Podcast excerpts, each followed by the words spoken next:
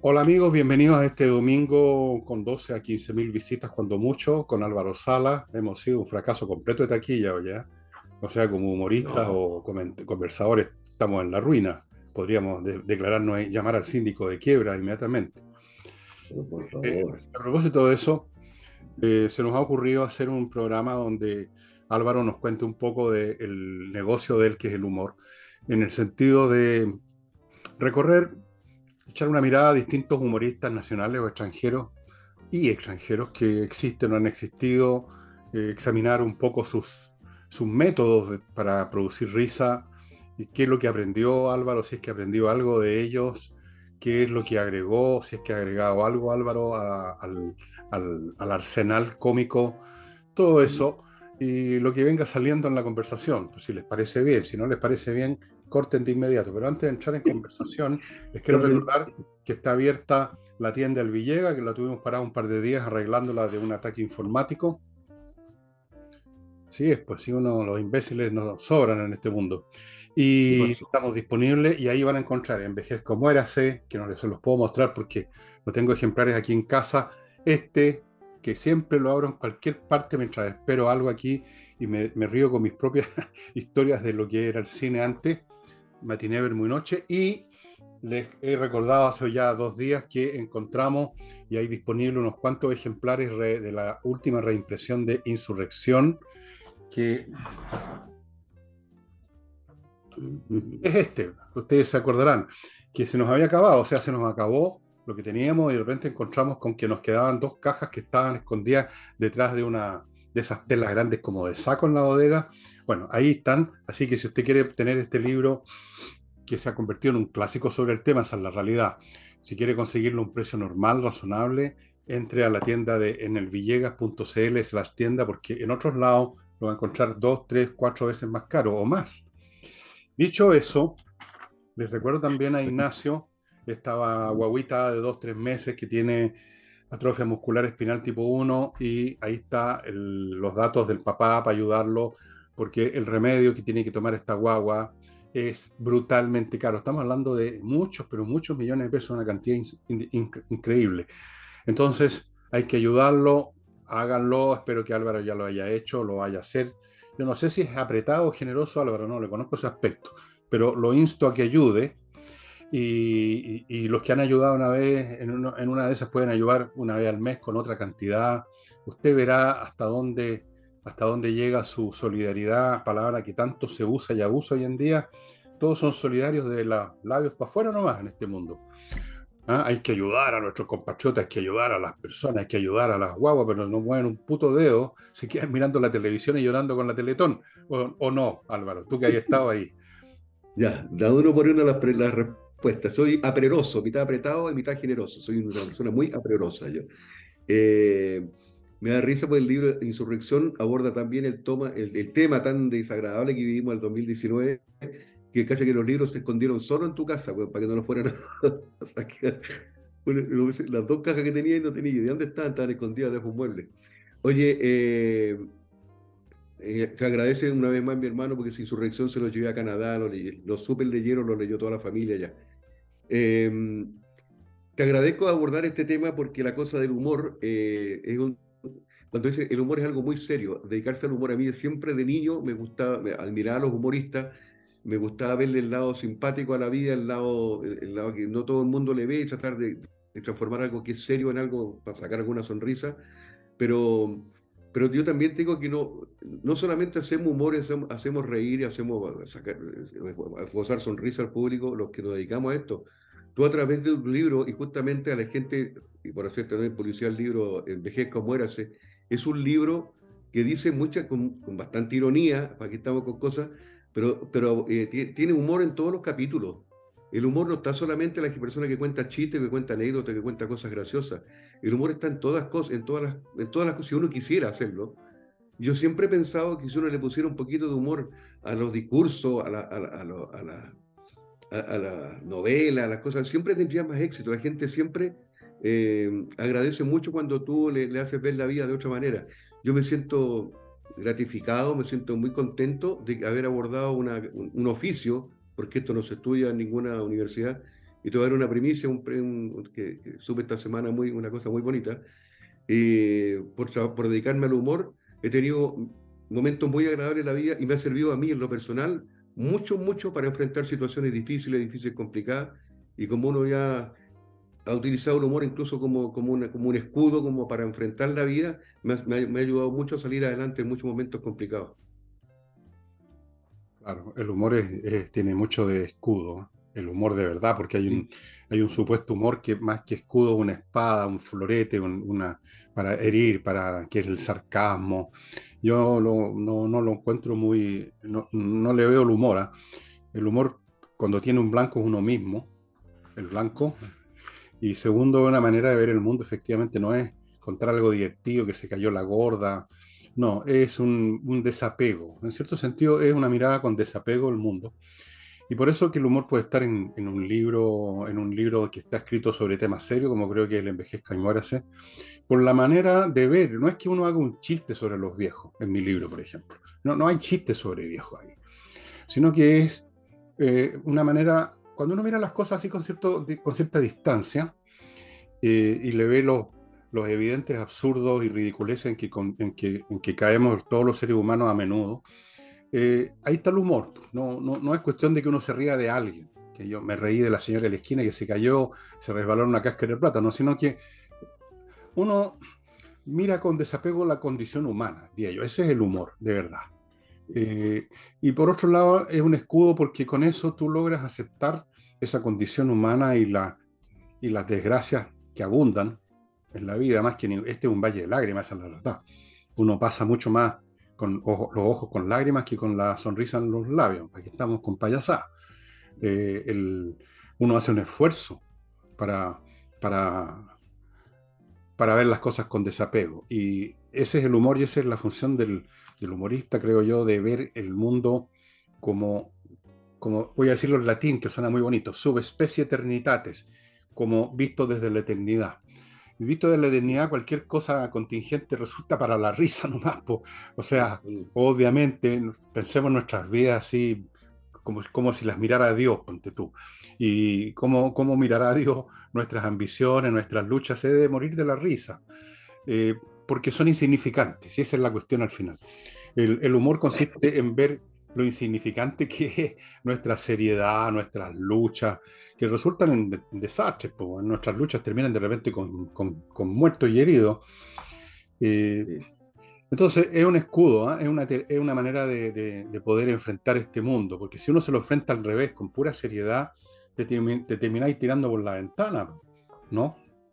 Eso, eso, y yo al día a día, hay personas que yo no entiendo que se levantan el día y salen a, a trabajar, se duchan ya salen malhumorados, ya salen enojados con, con, ellos mismos. Gente así. Hay gente que lleva una vida muy gris, muy, muy triste, como para salir a pelearse con el, conductor del auto del lado, a pelearse mucho, voy a la pega de nuevo, uy, me voy a tocar otra vez, sentarme frente a, a, Gutiérrez, que me cae tan mal, voy a tener que soportar a mi jefe, que me... Esa gente, o sea, o eligió mal el trabajo, o algo, no sé, salen con, el día lunes en la mañana, con, ya, amargados y enojados porque porque la vida parece que lo ha tratado mal. Y, el sentido del humor, pero sé, y piensan, ¿te acuerdas esa frase tan eh, tonta, estúpida que escuchamos desde chicos, la risa abunda en la cara a los tontos? Y decía, no, porque ¿por qué tiene que ser así? Si tú andas, no te, pueden dar cagado la risa todo el día, pero si una sonrisa dice que el camino más corto entre dos personas, decía un pensador, no cuesta nada, no cuesta nada. Esa gente que se sube al ascensor y tú le dices hola y no te saludan, no te, no te contestan porque no te conocen de una, una señora, señora, la acabo de saludar. Oh, amigo, perdón, no, no, si no cuesta nada decir hola, buenos días, buenas tardes. Eh, yo creo que va dentro de uno, o sea, yo creo que por qué no represento los, los 90 años que tengo y la gente me ve mucho más joven, es porque de verdad si uno sale con otra, otra mentalidad a la calle, a la vida, a enfrentar la vida. Yo creo que en ese aspecto el humor, aparte de escudo, también te sirve como, como para abrir camino. Ahora, tú acabas de usar una frase que voy a voy a, discrepar un poco. Yo creo que efectivamente la risa abunda en la boca del tonto, pero ojo, que la risa no tiene necesariamente que ver con el humor. ¿ah? Esta risa, por ejemplo, que uno escucha mucho en los jóvenes, que andan siempre con risa, están siempre, no estás fijado, en la calle, en las fiestas, están siempre ¡ah! unas tremendas risotadas, que son una especie de sucedáneo del pensamiento, una, un intento tonto de decir aquí estoy yo y estoy, soy ganador y, me la, y la, aquí te las traigo Peter, ja, ja, ja, ja. Eso es estúpido. El humor no tiene que ver con, con risotada, claro, uno se puede reír de repente a gritos con algo divertido, por supuesto, pero el humor, como es un acto de contemplación desde la distancia de la, de la vida, suscita más bien una sonrisa, una sonrisa.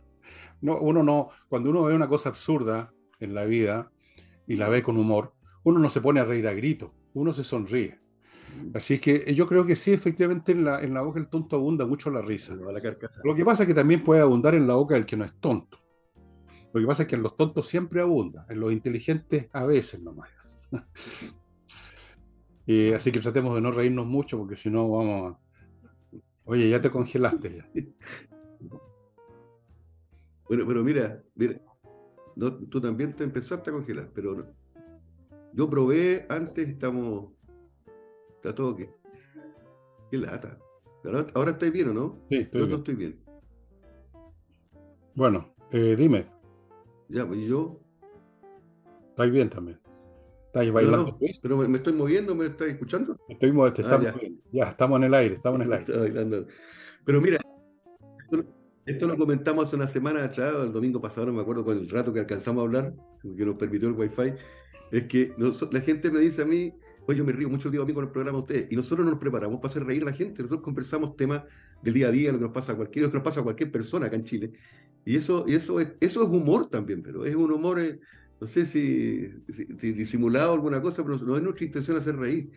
A mí me gusta mucho cuando la gente me dice, eh, le agradezco mucho, a propósito de la risa que abunda en la cara a los tontos, y decir tú que me, a mí me gusta mucho, me dijo su humor clásico, porque hay distintos tipos de humor, para que una, lo anoté por el humor musical, está el humor en dupla, el humor político, que también podemos abordar, el humor de revistas, donde están las, revistas que uno, el bim bambú, esas cosas, y otro tipo, el humor absurdo, que hacía Rillón, que hacía Julio Jung, que hacías tú con él un tiempo. El humor con magia.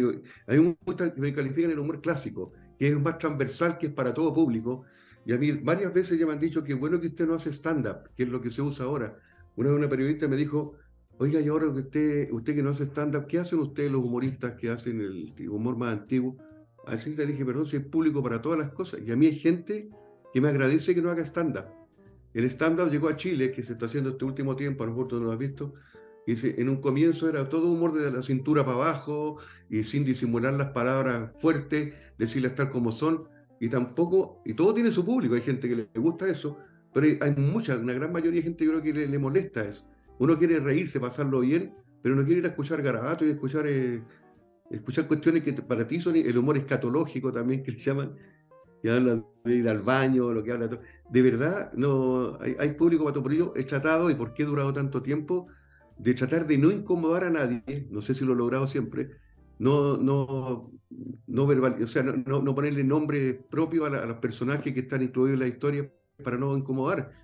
Hay muchos que se aprovechan del humor político de, de cagar a alguien, a un personaje, porque ahí se le sale todo su pensamiento político, al lado que sea, pero yo digo, y ese personaje que, que, estoy ofendiendo, atacando, está en su casa con su familia viendo el programa, a ver, me voy a reír un rato, y, viene el humorista y me caga.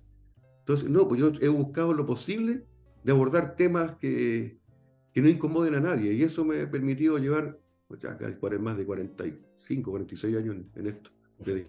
Voy a, como no sé qué va a pasar con el internet, porque ya estoy como traumado con esta cuestión, voy a entrar al tiro el primer bloque, por lo menos de despachar esto estimado amigo, y les recuerdo inviertanusa.cl, que es esta empresa chileno-norteamericana que está en la internet, por supuesto, y que le favorece, lo le facilita, no, no le favorece, le facilita la inversión en Estados Unidos de una manera total, ofreciéndole miles de opciones em, inmobiliarias, franquicias, le abre cuenta en bancos norteamericanos, le consigue crédito en esos bancos, lo asesora, le puede conseguir eh, visa residencia, lo ayuda a constituir sociedades comerciales en Estados Unidos, o sea, todo, todo, todo lo que usted necesita para invertir allá, aunque usted no sepa nada, invierta en USA.cl y ahí va a resolver su tema a la perfección.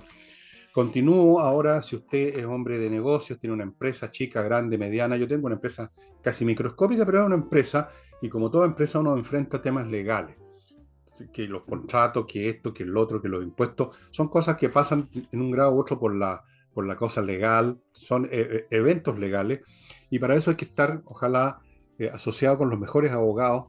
Y aquí tenemos un buffet Boyce y Asociados, dirigido por Henry Boyce, que es un hombre muy conocido en la plaza, que es un hombre de confianza, un hombre habiloso, toda la gente que trabaja con él son first rate, primera, de primer nivel, y eso le garantiza a usted que las cosas van a funcionar. No hay nada más peligroso, más fastidioso que ponerse en manos de un mal abogado que va a llevar su empresa o su persona a una derrota legal, a perder plata, a perder tiempo, quizás a perder hasta la empresa. Póngase en manos de Boys y asociados.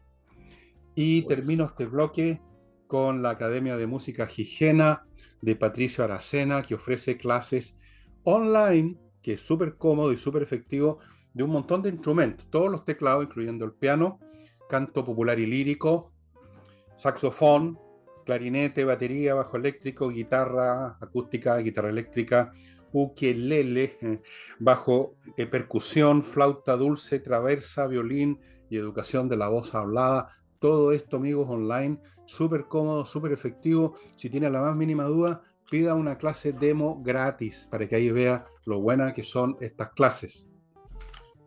Y vuelvo con Álvaro, estábamos hablando del humor. sí, estábamos, hablando del humor. estábamos hablando del humor.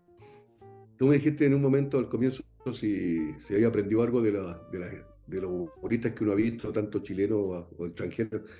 Yo te lo he comentado muchas veces que soy fanático del grupo Lee Luthier, a quien hace tiempo que te quiero prestar uno, unas actuaciones que tengo de ellos, que es de, uno, de, un humor altísimo nivel, porque se mezclan todos mis gustos personales. El humor semántico, un uso del idioma espectacular, un humor muy, muy bonito en ese aspecto, mezclado con la música, que es mi, mi segundo, no sé si en qué orden va, pero para mí la música fue lo primero en mi vida. Yo partí en el colegio participando en conjunto cantando, y el humor era para mi familia, para mis amigos, para, para mi entorno, ¿no? Pero cuando entré a la universidad y formé parte del conjunto folclórico Margot Loyola, y ahí formamos la parte musical, el conjunto Pujillay, en el que estuve muchos años y todavía trabajo con ellos. Ahí se me mezclaron las dos cosas, la música y el humor, y me siento, pero feliz de haber, haber incursionado en eso, porque creo que es, la, la, mezcla perfecta. Dime, ¿a quién, ¿a quién no le gusta la música y a quién no le gusta reírse? Entonces, juntar esas dos cosas. Yo de, de ese grupo he aprendido y tuve la suerte de conocerlos personalmente en unas últimas actuaciones que vinieron esos humoristas que uno no quisiera que desaparecieran nunca, han fallecido ya algunos de sus integrantes, pues están viejos ya, pues llevan más de 60 años como grupo, pero ojalá uno durara también tanto tiempo y, aprender aquí a nivel nacional de humoristas que una vez mencionábamos, como Jorge Romero Firulete, que era un, maestro, de humor blanco, también tuve la suerte de trabajar con él y tuve un, y tuve un momento muy bonito una vez en un programa de televisión, creo que fue una Teletón, en que se premió a gente de trayectoria por ejemplo, al mejor actor de teleserie le, le entregaba el premio un actor joven que estaba recién emergiendo. Al mejor lector de noticias antiguo, a Javier Miranda fue esa vez, le entregaba el premio un, un, periodista nuevo. Y en el humor, esa vez se le entregó a Jorge Romero Firulete y él pidió, y su familia pidió que yo le entregara el premio porque Jorge consideraba que yo iba a ser su sucesor natural. Para mí fue un tremendo honor. Entonces, uno de los buenos uno aprende de los buenos y de los malos, ¿para qué estamos con cosas? De los malos aprendí las cosas que no tenéis que hacer. Pero me siento honrado de haber conocido a un maestro como Jorge Romero, el gran Jorge Romero Firulete. Era tremendo. Eh, recordémosle a la, digamos, contémosle a la gente que no conoció a Firulete. Él tenía un programa radial todos los días y distintos personajes. En un momento dado hacía el papel de Batman y Robin, que era muy divertido. Nunca me voy a olvidar de una, de una vez que hace la voz de Robin preguntando, Batman, ¿dónde están los apeninos? No lo sé, che joven, maravilla, pero buscaste en el velador, que ahí hay un doble chiste en el fondo. Eh, no me olvidé nunca, mira tú, eh, era, era graciosísimo, muy genial el hombre, realmente genial, un, un, tremendo humorista. Otros, no, tal vez sería porque cuando eran famosos yo era muy cabro chico, Manolo González no lo encontraba, nunca me hizo tilín, digamos, como, como humorista. Probablemente sea porque había una sincronía. Él era un humorista más bien político, me parece, y hablaba de temas que a mí me interesaban re poco, porque yo tendría 10, 12 años cuando él era, estaba en la flor de su, los años 50. ¿no es cierto? Por ahí fue su mejor periodo. Sí, yo creo que partió en esos años, pero duró harto, porque yo alcancé a saludarlo una vez, no lo vi actuar en vivo. No, sí duró. Déjame, decir, déjame decirte que una vez me dijeron, que decían que el primer humorista que hizo humor político en Chile. Y yo decía, pero ¿por qué humor político si lo único que una, en la Quinta Vergara y con, y con Pinochet al frente dijo, le hizo una pura frase, he llegado hasta tal tal, imitando la voz de Pinochet. Y con eso quedó en la historia del humor chileno porque fue el primer humorista que se atrevió delante de Pinochet a imitar. He decía, pero esa pura frase. Imito a, a, Pinochet, yo también lo... He llegado a tal tal. Mire, ahí vi, mire yo... Así hablaba. Bueno, eh, Manolo González, como te digo, no me hizo efecto porque éramos de tiempos distintos. Y ahí entra el tema del tiempo. ¿eh? El humor tiene, está vinculado a una era, o sea, a una sociedad, a una cultura. Y probablemente si escucháramos los chistes que contaban en el Imperio Romano, no, no, no, no, no, no le encontraríamos gracias, salvo que sean chistes sobre temas universales, chistes relacionados con el sexo, cosas como esas, seguramente eran los mismos de ahora, probablemente se siguen contando los mismos chistes. Pero el humor está muy relacionado con, con el momento histórico y por lo tanto cosas que eran graciosas no te parecen tan graciosas. Eh, para nada. Y eso pasa cuando uno ve películas, ponte tú de... A mí me pasa con, con grandes cómicos, me pasa con Chaplin, que se supone que es uno de los grandes genios cómicos del cine, pero a mí Chaplin, salvo una o dos cosas, eh, lo encuentro sentimentaloide, no, no, no, es una cuestión de tiempo, también es una cuestión de temperamento. A mí, a mí las cosas sentimentaloides me producen arcadas más bien. Después está Abbott y Costello, también son muy de una época, mucho chiste verbal, y por lo tanto muy pegado además con el, el, argot norteamericano, con la manera como habla el pueblo norteamericano, el pueblo, digamos, no muy educado, digamos, ¿eh? lo que llaman ellos los redneck. Entonces, gran parte de su humor era un humor en que tenéis que saber inglés primero y tenéis que saber cómo hablan el inglés, las clases medias, medias bajas en Estados Unidos. Y si no, no te produce gran efecto o te produce menos efecto. Así que, eso. Y tú. Mira, no, hay que irse tan atrás con los con los y Costello, con los tres chiflados, que todos todos disfrutamos a esa edad, porque también nosotros vamos avanzando la vida y vamos evolucionando. Sino que con rutinas de humor, incluso de uno mismo, en el caso mío, yo veo rutinas mías de mis comienzos, de los años 90, y las veo ahora y digo, pero ¿cómo, cómo la gente se reía con eso? ¿Cómo, si era tan predecible, si era tan predecible el remate, y cómo la gente se, se mató la risa cuando rematamos el chiste con la letra de la canción? Pero todo es que el humor es, una, es una, también como todas las cosas, como la música va evolucionando. Y hoy día, si así, esa rutina hoy día, te hay de pifia, en esos años, los años 90, era aplauso de pie entonces uno, humoristas grandes, y voy a nombrar a Bigota Roset, que, que, arrasó en Viña cuando apareció este humorista Guerra Pintoso, que era de Tongoy. Fue al Festival de Viña y dejó la mansa cagada, güey. El que cantó el tema libre cuando estaba recién en el gobierno militar y todo. Ya, y le fue, incluso después terminó el festival, hizo un show él solo y repletó la Quinta Vergara y fue. Y tú ves esa rutina hoy día, yo también en esa época lo aplaudía siempre el gallo bueno. Lo ves hoy día pasados los años, ya 30 años, 40 años, decir, oye, fue fome, de verdad, ¿cómo nos reíamos en ese momento con esa vez? Por eso digo que el humor, también el chiste, la noticia, como dijiste tú recién, que pasó hace 20 años atrás, hoy día no, no tiene ni un efecto, y el chiste que apareció en ese momento, que era tan bueno, hoy día no tiene ni una gracia, aparte no lo entendería nadie.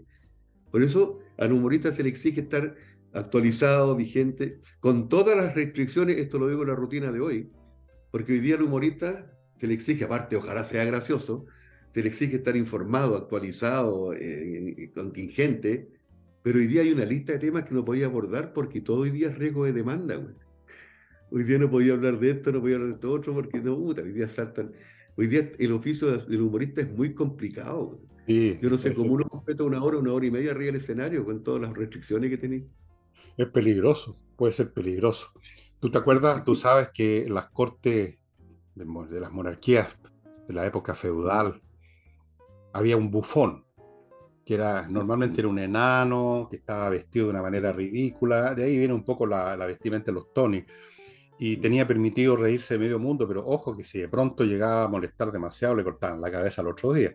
Hay una famosa historia de un humorista de la época de Franco en España. El Franco de los últimos 10, 20 años, cuando no andaba matando a nada, digamos, había terminado la etapa más brutal del franquismo, pero luego de eso eh, como que se adormiló el régimen y no se hacía nada, no había mucha iniciativa en nada. Entonces, un famoso cómico presenta una obra, la gente llena el teatro, se corren las cortinas y el tipo está sentado en un sillón. Y así está. Bueno, y la gente, bueno, y, y seguía sentado en un sillón y después de como tres, cuatro minutos así en que no hacía nada, dijo, os voy a hacer franco, ni me voy ni hago nada. Qué bueno. Claro, se cerraron las cortinas Mira. y se lo llevaron preso. No sé si cómo terminó. Ni me voy ni hago nada, porque ni se iba Franco ni hacía nada. Eh, acá tuvimos a, eh, en el Ictus, ¿te acuerdas tú que hubo obras de teatro que eran supuestamente burlonas del régimen militar en los años 80, 90, cuando el régimen ya estaba en una etapa distinta, una etapa, digamos, menos, menos peligrosa, digámoslo así. Y la gente iba al teatro a ver a, a Nissim Charín, a la Delfina Guzmán, Sí. creo, y a otros, en obras en que eran críticas, ¿ah? Eran críticas, pero no, tan- no eran tan divertidas en realidad. Era, eran, eran más bien un poco serias. Bueno, en el Ictus siempre fueron un poquitito de repente seriotes, ¿ah? así como lleno de contenido todo lo que hacían. Y, y no les pasaba nada, pues, o sea, era, era, era un humor contra el régimen bastante, bastante que no, no, no traía peligro, no, no les pasó nunca ninguna cosa que yo sepa, no, no les pasó nunca nada. Pero hay que tener cuidado, esta gente que hay que tener cuidado. Y hay otros que se pasan para adelante, ¿te acuerdas de ese humorista? Creo que conversamos este tema acá, ese humorista que fue una niña o una mujer a un festival de viña hace unos tres años, debe ser más o menos, en pleno época del hervor revolucionario y de la, y de la cosa y todo el mundo con la revolución, poco menos que ondeando banderas rojas, y fue a hacer un, un, un, un guion de humor donde totalmente progresista, o sea, basado en reírse de, de los momios, de la derecha, de los fachos, de, no sé, pues, de los ricos, de los burgueses, yo no sé porque no le vi el número, pero sé que fue un desastre completo, que la pifiaron, que la sacaron en volandas para afuera, porque se equivocó de público.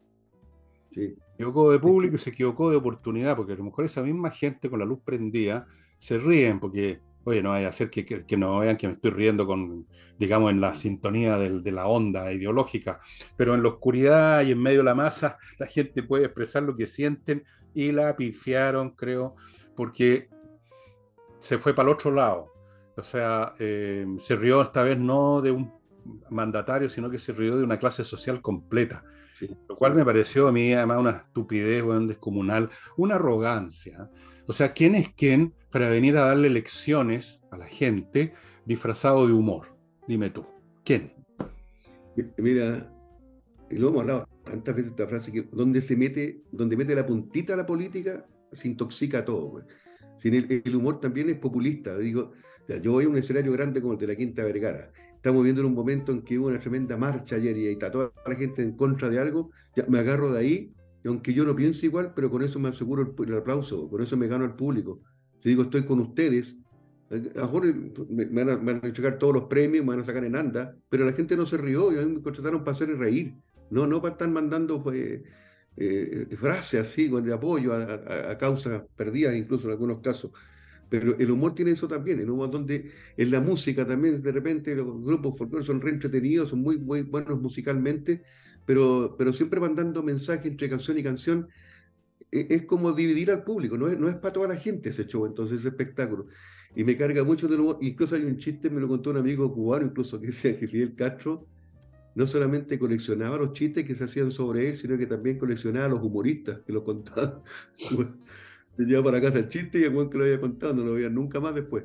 Pero, pero de verdad, donde, insisto, donde metís la política, porque hay, hay humoristas que hacen humor político y lo hacen súper bien. Mi amigo el Parta Melende, que se fue a España a vivir ahora, tenía muy buen gusto para hacer humor político, porque si, si tiraba caca para un lado, tiraba para el otro lado también. Hay que, hay que ser un poquito más, más, más- claro, más transversal para hacer ese tipo de cosas. No podís subirte al escenario y aprovechar que tenía un micrófono para dar a conocer tus pensamientos y tu Sí, ideología. sí, sí, eso, eso, esas prédicas, eso. esas prédicas disfrazadas de humor, eh, tratando como, me recuerda a esos curitas que yo conocí de cabro porque estaba en un colegio cura, el San Agustín, que trataban de hacerse los modernos y de repente se arremangaban la sotana y chuteaban la pelota o llegaban en una motoneta, pero cada dos frases sacaban a Jesucristo. O sea, estaban siempre tratando de meter su cuento.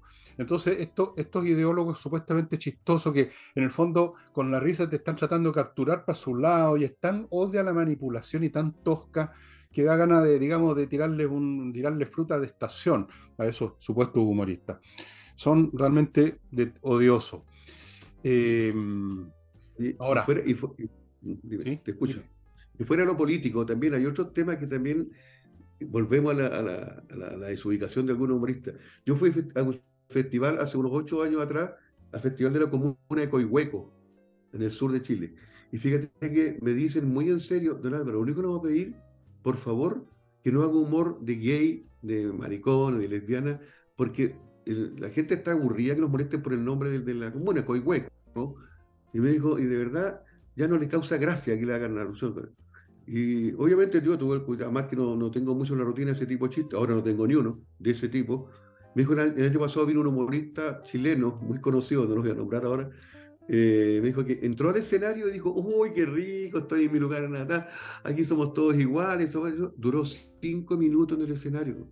Lo sacaron. O sea, pensando que, pensando que iba a matar, haciéndole una alusión a Coihueco, a la gente que vive en Putaendo, la gente, tan aburrido que le hagan bromas por el, nombre de su lugar. Entonces, hay que tener mucho cuidado en, ese tipo de humor. No, no, no, es, es, tan fácil, es tan fácil caerse. Tiene que tener mucho cuidado también cuando yo voy a eventos de empresa y siempre en las reuniones previas pregunto, ¿hay algún tema que no se puede abordar? ¿Hay algún... De repente me dice, pucha, que resulta que el directorio, hay varios opus dei, trate de no hacer humor. Y, bueno, y si hay tanto tema, me evito problemas. No cuento chistes que tengan que ver con cura, con religión, pero, pero hay que tener ese cuidado. Y hay humoristas que van en escenarios grandes, como el de la Quinta Vergara, y se tiran con todo nomás y les da lo mismo. Y es por eso que también a veces salen trasquilados, como el que estabas nombrando tú, el ejemplo recién. Claro.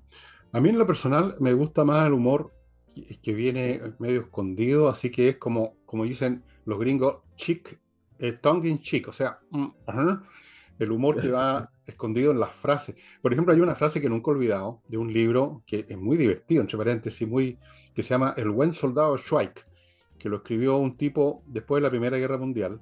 El buen soldado Schweik es un tipo que aparentemente es medio idiota, que lo reclutan en el ejército austríaco y de una serie de peripecias y el libro empieza con el asesinato en Sarajevo del archiduque Franz Ferdinand, ¿no es cierto? El, balazo ese que le mandan a... Entonces, el buen soldado Schweik comenta esto y dice una frase que nunca he olvidado porque la encuentro que ahí hay una cantidad de humor, pero un humor que mucha gente dice, ¿cuál es el humor?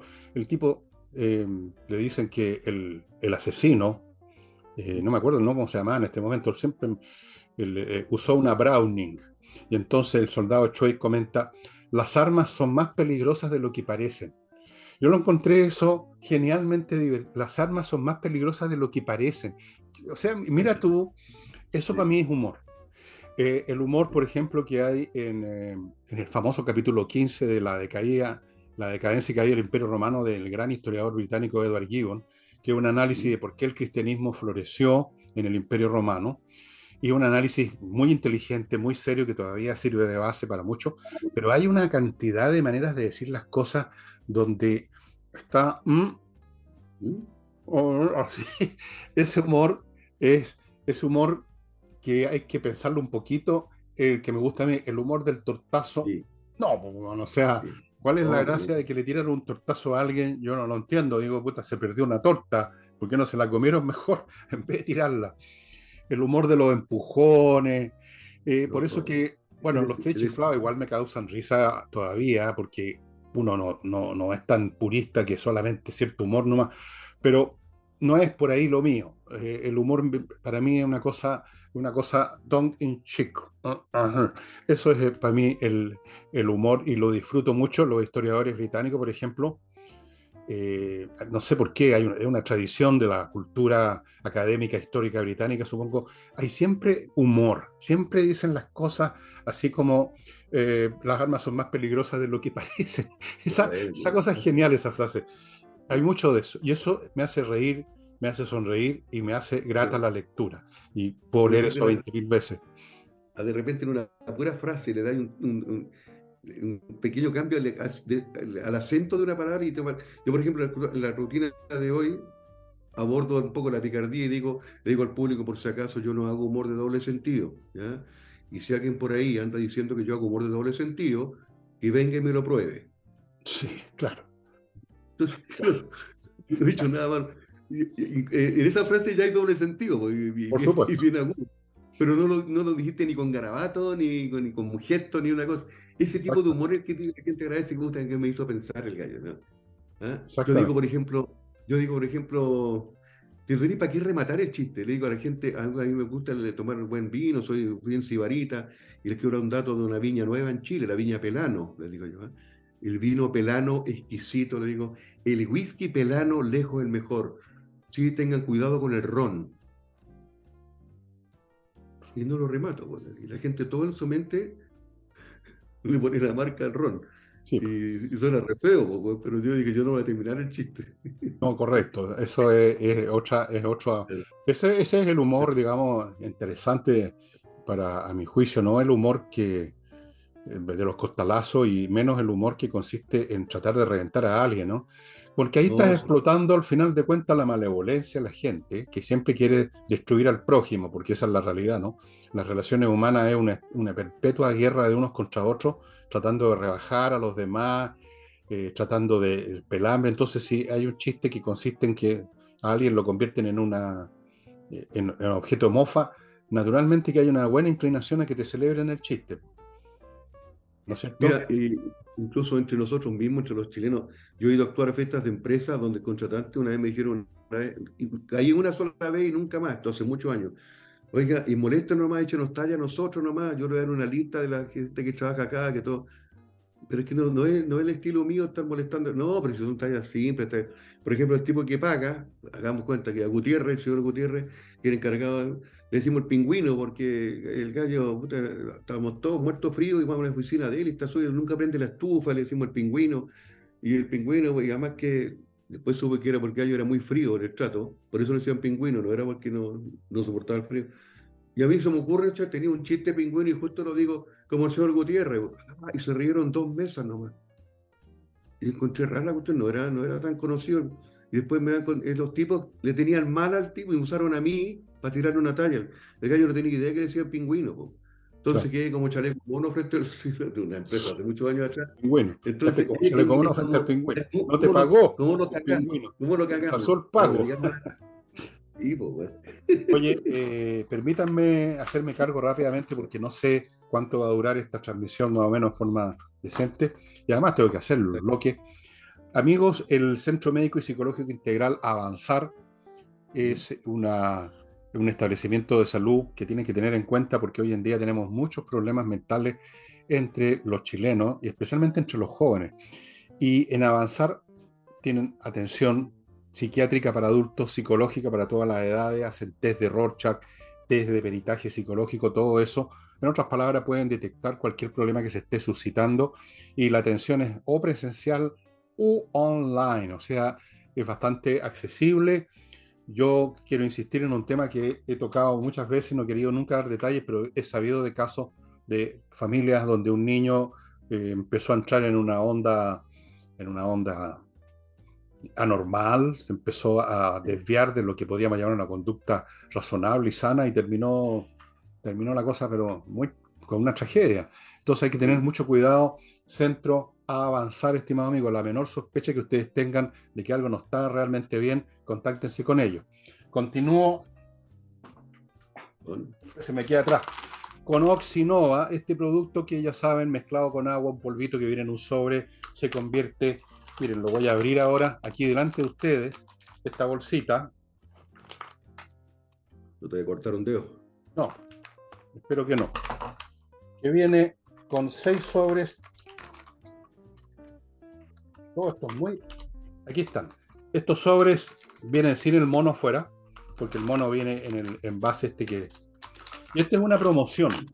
Seis sobres de este polvito que usted mezcla en agua, se convierte en una colonia de bacterias, usted echa ese líquido allí donde están los malos olores, por ejemplo, un pozo séptico, que es el peor caso de todo, y los olores se van a terminar porque estas bacterias destruyen las bacterias aeróbicas que producen los malos olores por descomposición. Es la manera ecológica, directa a la avena para destruir los malos olores, no echar perfume o soda cáustica o ácido, eso no funciona. Esto funciona y la promoción consiste en que este paquete trae, como dice aquí, seis sobres y la promoción que le pusieron mi nombre es 20% de descuento, estimados amigos. Este producto hay que tenerlo en la casa.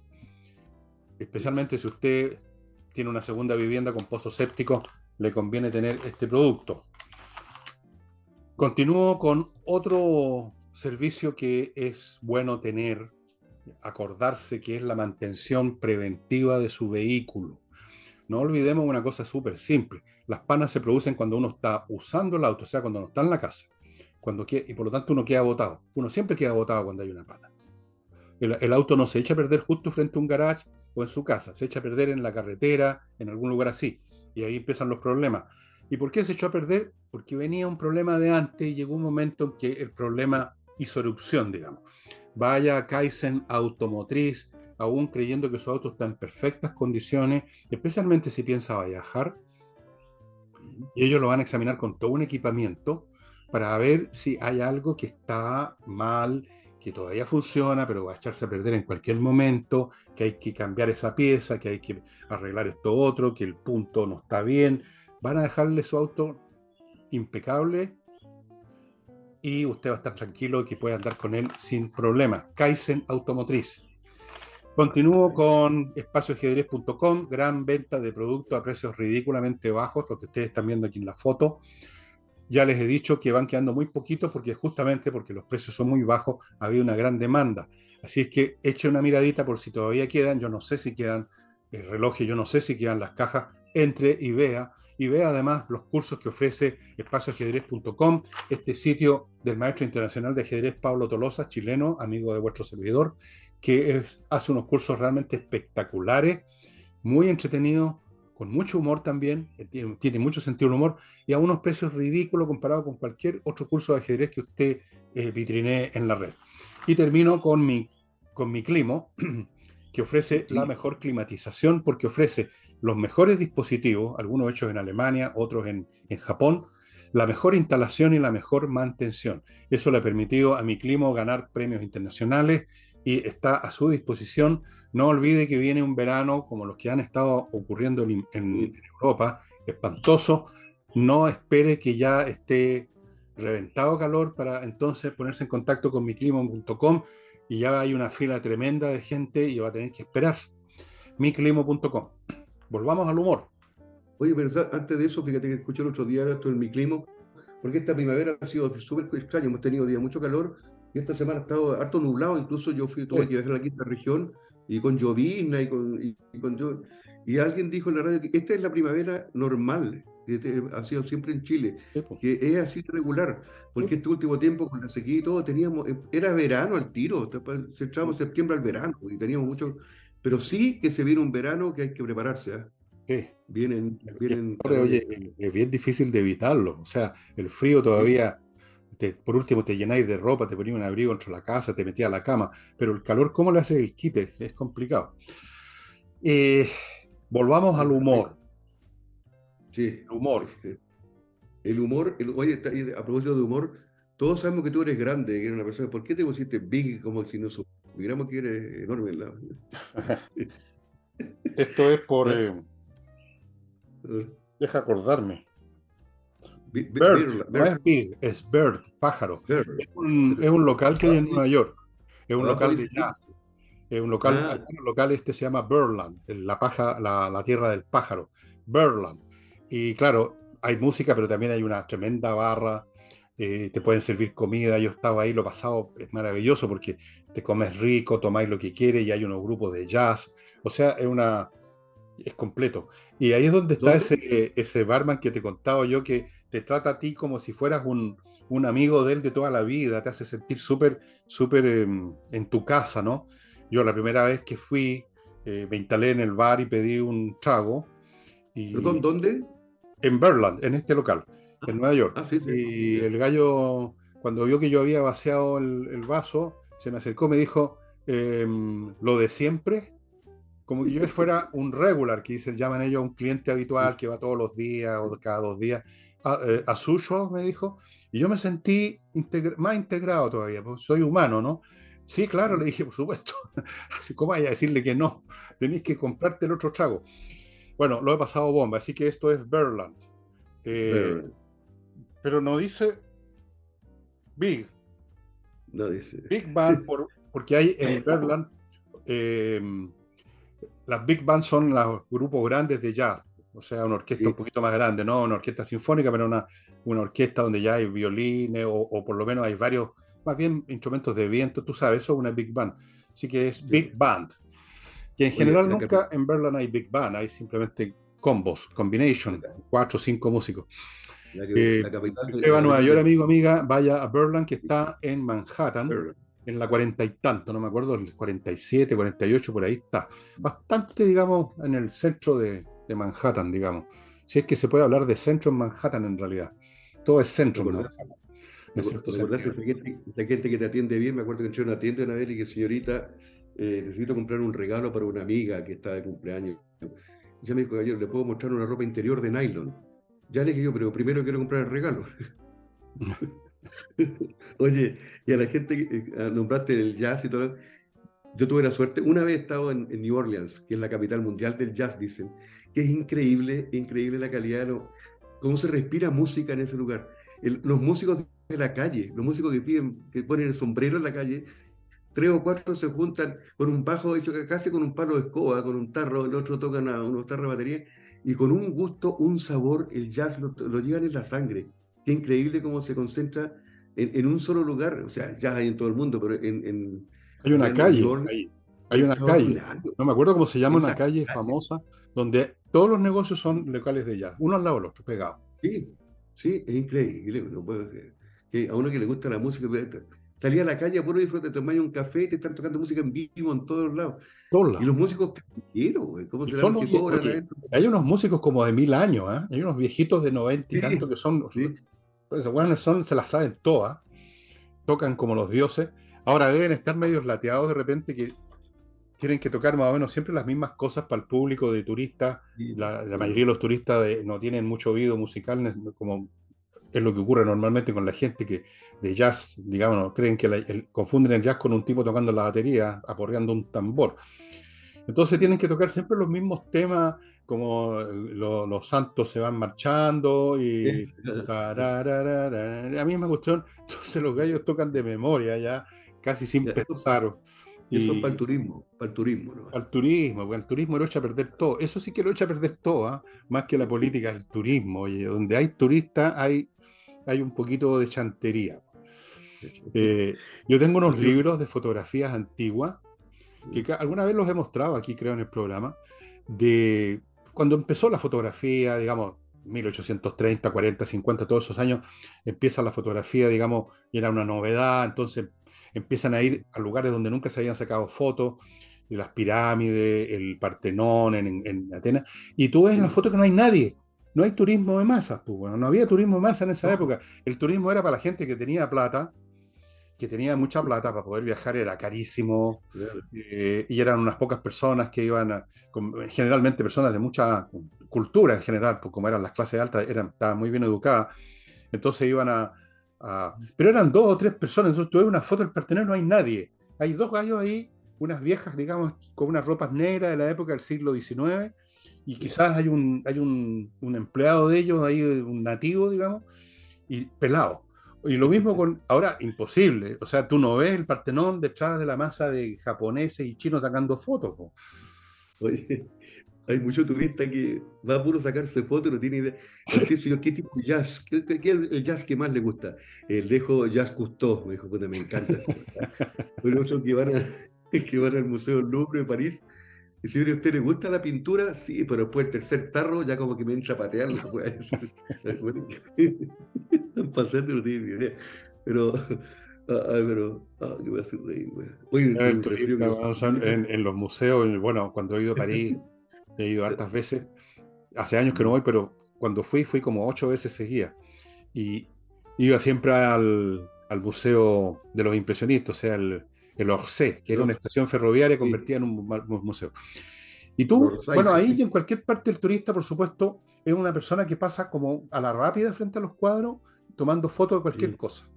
Entonces tú decís, pero ¿para qué vinieron? O sea, si era por tomar Mm. fotos, hay unas fotos que ya están tomadas por profesionales que son mucho mejores, las que pueda tomar con su porquería de cámara. ¿Y, y para qué se molestó? weón?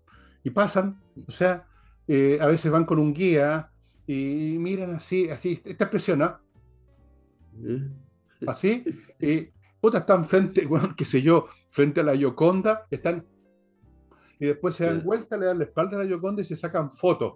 Yo vi a unos Sí, chinos haciendo esa talla y dije, pero estos hueones, ah, por Dios, ¿de dónde salieron estos bárbaros?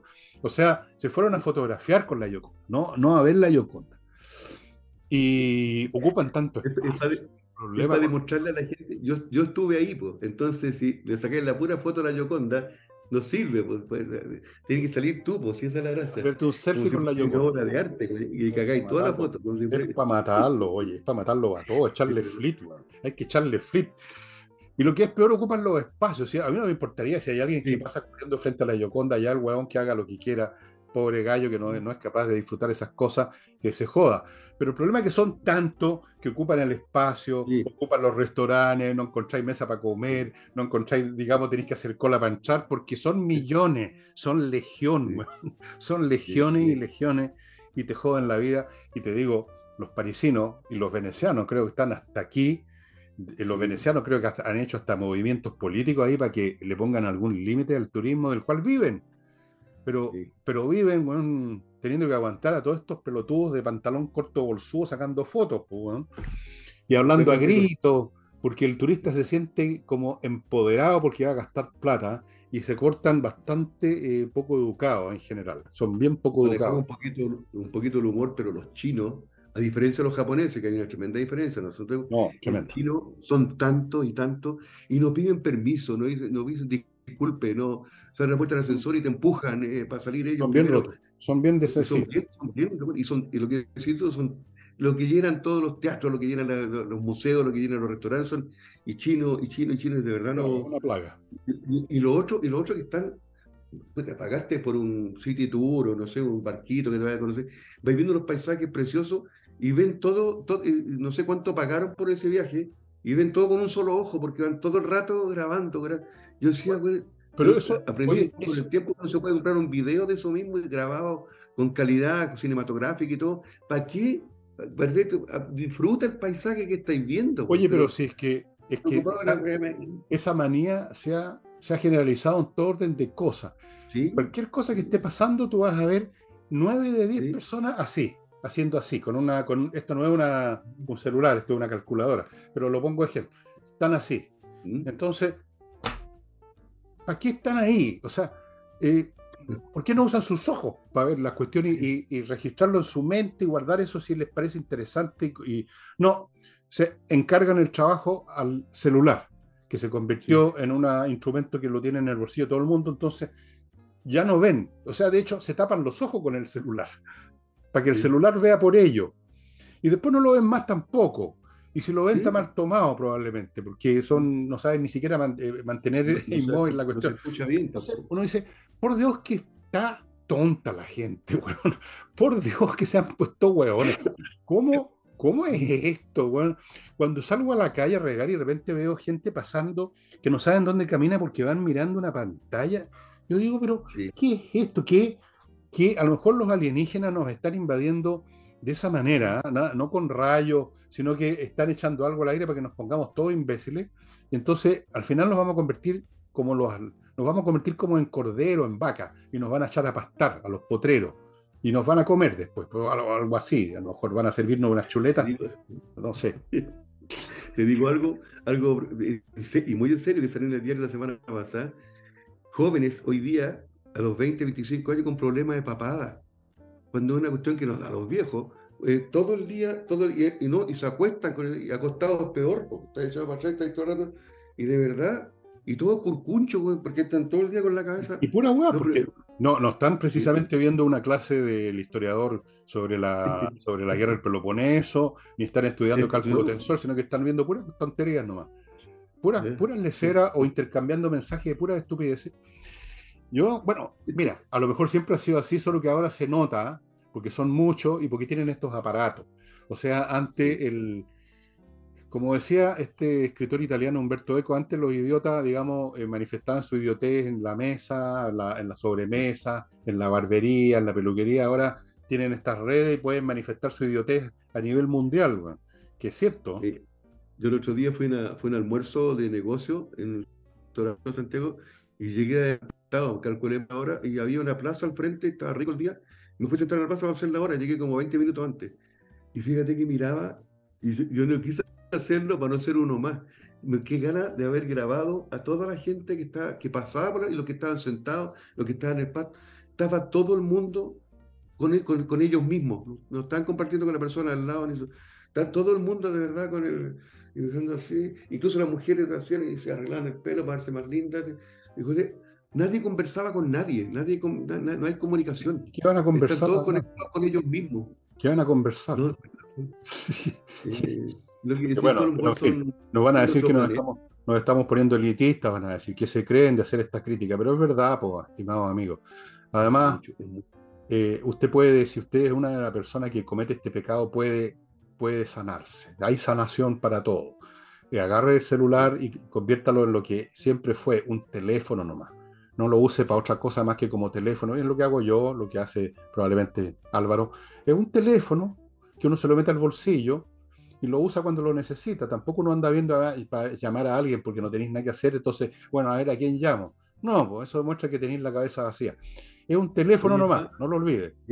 Lo usan para ver la hora, no ver el reloj lo que ahora. ¿eh? Eso es el colmo, ¿ah?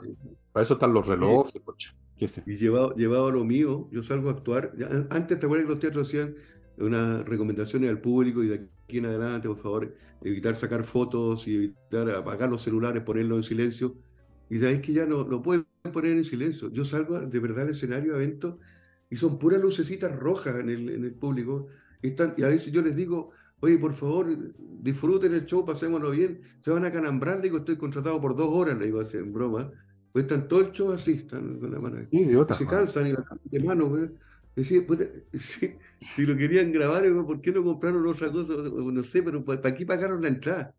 Y estuvieron mirando el celular todo el rato. No, bueno, no eh, se hicieron eh, una dependencia del, del, celular increíble, impresionante. Yo creo que yo nunca he sido muy optimista respecto al nivel mental promedio eh, de lo, del prójimo, porque es cuestión de, uno lo empezó a experimentar desde cabro chico, digamos, la, pero ahora se ha llegado cierto extremo porque hay como más medios para, para que la gente se consolide en, esta, en estas actitudes tontas que, bueno, no sé, a lo mejor no tiene vuelta nomás, es la especie humana así. Eh, oye, cambiemos, cambiemos la frase inicial.